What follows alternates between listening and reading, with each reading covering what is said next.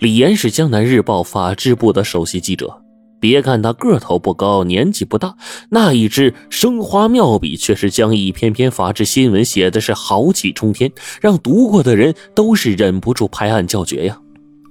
今年年初，广州一家大报举办过全国法制新闻大奖赛，李岩的一篇“把酒问青天”的稿子获得了读者和评委的一致好评，夺取了桂冠。前不久呢。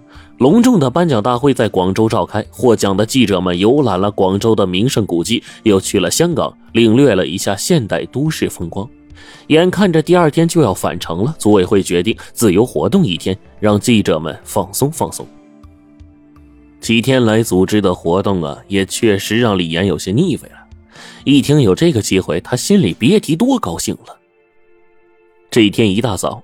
李岩背着装有相机和采访本的工作袋，就走出了宾馆。不随兴致，他是坐车走路，坐车走路，悠哉悠哉的。不知不觉，一个人已经来到了滨江路的珠江边路经一家大排档的时候，李莲忽然觉得屁股后边的口袋啊，像是被人给动了一下。可还没等他回头呢，前面突然响起了一声大喝：“胆大包天，光天化日，竟然敢行窃！”话音未落，一个三十出头的青年已经是怒目圆睁、不要命的冲了过来。李亮后面呢，果然呈品字形站着三个小偷，个个贼眉鼠眼，长着一副贼相。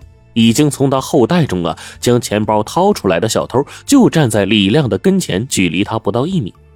三个小偷一点也不慌，狞笑着从腰间掏出明晃晃的尖刀。掏包的家伙举着刀，还特意在面前晃了晃战利品。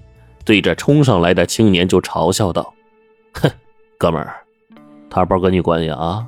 你他妈是不是活得不耐烦了呀？”大排档那儿啊，坐着的食客一个个吓得是面容失色呀，青年却是面无惧色，又是一声大吼：“老子就是活得不耐烦了！”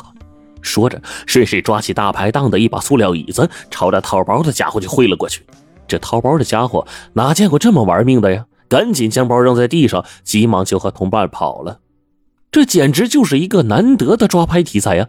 出于职业敏感，李岩呢顾不上包，急忙从工作袋里摸出相机。还没等他举起来呢，青年却回过身来，顺势一捞，就把他的相机抢在手里面，不准拍。李岩赶紧亮出自己的记者身份。青年一脸阴沉，将相机啊递还给李岩，并且一再说明：李岩要是拍的话。他就砸了他的相机。李岩无奈，只好将相机收起来，弯腰捡起了钱包，转而想邀请青年呢一起喝上两杯，却发现这有点怪异的青年已经大踏步的朝前面走去了。李岩赶紧追上去：“兄弟，呃，听口音，你也是南疆人吧？”青年不悦的盯着他：“这有什么关系啊？”李岩很友好的笑了笑：“啊，我呀是南疆日报的李岩。”哎，你是？青年沉默了一会儿，语气有所缓和。你、你、你就是李岩？李岩点点头，从口袋里面掏出了一张名片。嗯，日后我回了家呀，欢迎来我家做客啊！青年依然是面色阴沉，轻轻的嗯了一声。陌生的家乡，青年在他乡见义勇为，一直让李岩非常的兴奋。第二天坐上了返程的飞机，他脑海里面还是回想着那动人心弦的一幕。但是他没想到的是，一回到家，一桩震惊南疆的大命案却让他陷入深深的迷惘。李岩妻子是南疆日报印刷厂的交印工。李岩双脚刚一踏进家，香喷喷的饭菜已经摆在了桌子上。才三岁的儿子呢，放在奶奶家没有回来。李岩一进屋。就搂着妻子啊，好好的亲了一下。妻子呢，装作嗔怒的样子，打了他一拳。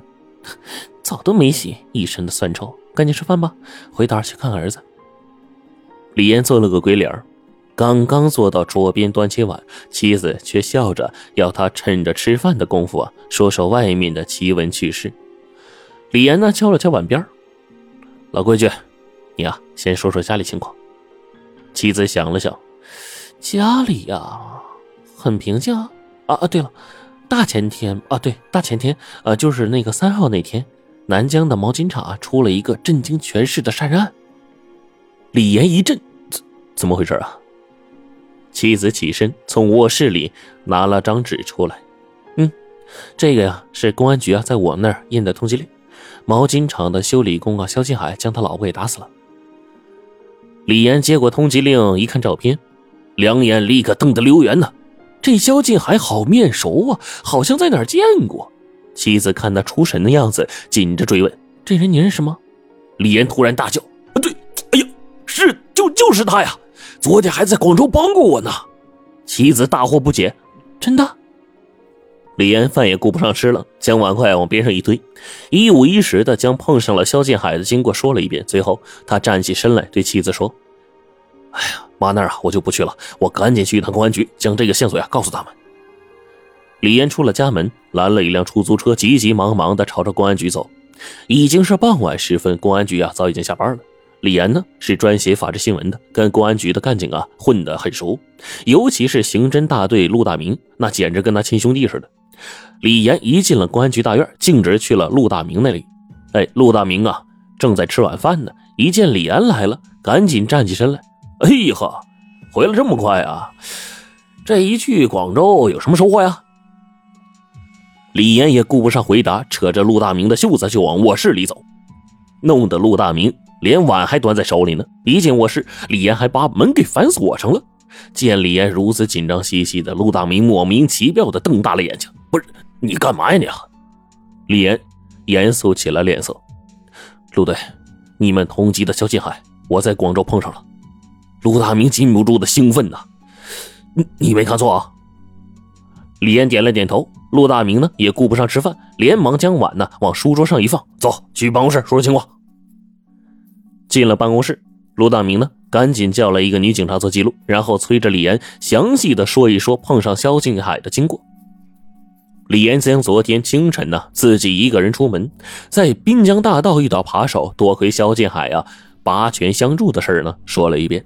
陆大明高兴的一拍桌子呀：“哎呀，李安呢？”你说的情况非常重要啊！我马上通知南下追捕的小分队，让他们高度注意滨江路一带。说着，陆大明立刻拨通了小分队的手机。等陆大明打过电话，李岩若有所思的眨了眨眼。哎，我说，陆队，这肖继海打死他老婆究竟怎么回事啊？见昨的见见见他见勇为这表现，这我认为他有很强的正义感呢，不可能杀人呐。陆大明呢，拍了拍李岩的肩。拉他一同坐了下来。